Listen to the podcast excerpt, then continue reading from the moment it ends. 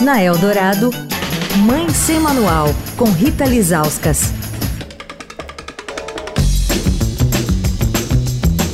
Oi, gente, Mãe Sem Manual de volta. O assunto dessa semana é o diabetes na infância e na adolescência.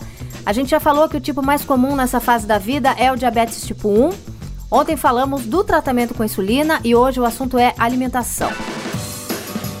Com a gente essa semana, o endocrinologista, o Dr. Ronaldo José Wieselberg, que é vice-presidente da Associação de Diabetes Juvenil, ADJ Diabetes Brasil.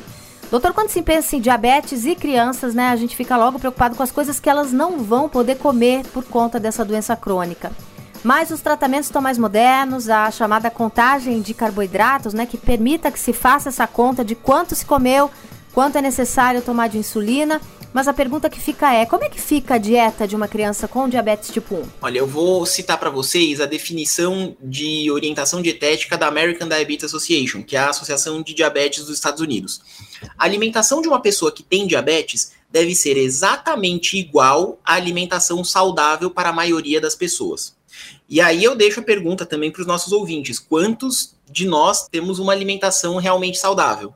Lógico, a gente sabe que com o uso da insulina, com o uso de uma terapia chamada contagem de carboidratos, a gente consegue flexibilizar o suficiente a dieta para que, num caso de uma festa de aniversário, por exemplo, seja possível comer um pedaço de bolo, seja possível consumir doces, inclusive. Então ela pode chegar numa festinha específica ali de um amiguinho e comer um brigadeiro, um pedaço de bolo? Com moderação, pode.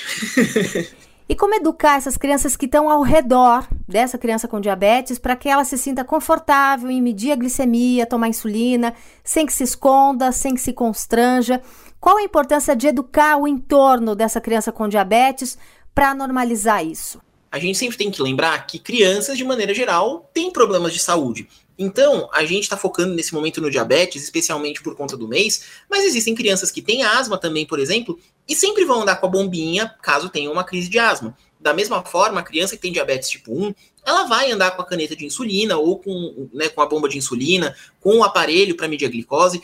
Isso é importante. Da mesma forma que quando aquele coleguinha tem uma crise de asma, todos os outros vão parar, vão esperar ele usar a medicação da mesma forma, a criança com diabetes tipo 1 vai aplicar sua insulina, vai comer junto com os colegas, não tem restrição nenhuma em relação a isso. Amanhã, cada vez mais crianças e adolescentes estão sendo diagnosticados com diabetes tipo 2, que é ligado muitas vezes à obesidade e ao sedentarismo. Assunto para amanhã. Quer falar com a coluna? Escreve para mãe sem manual, estadão.com. Rita Lisauskas para a Rádio Eldorado, a rádio dos melhores ouvintes. Você ouviu Mãe Sem Manual, com Rita Lizauskas.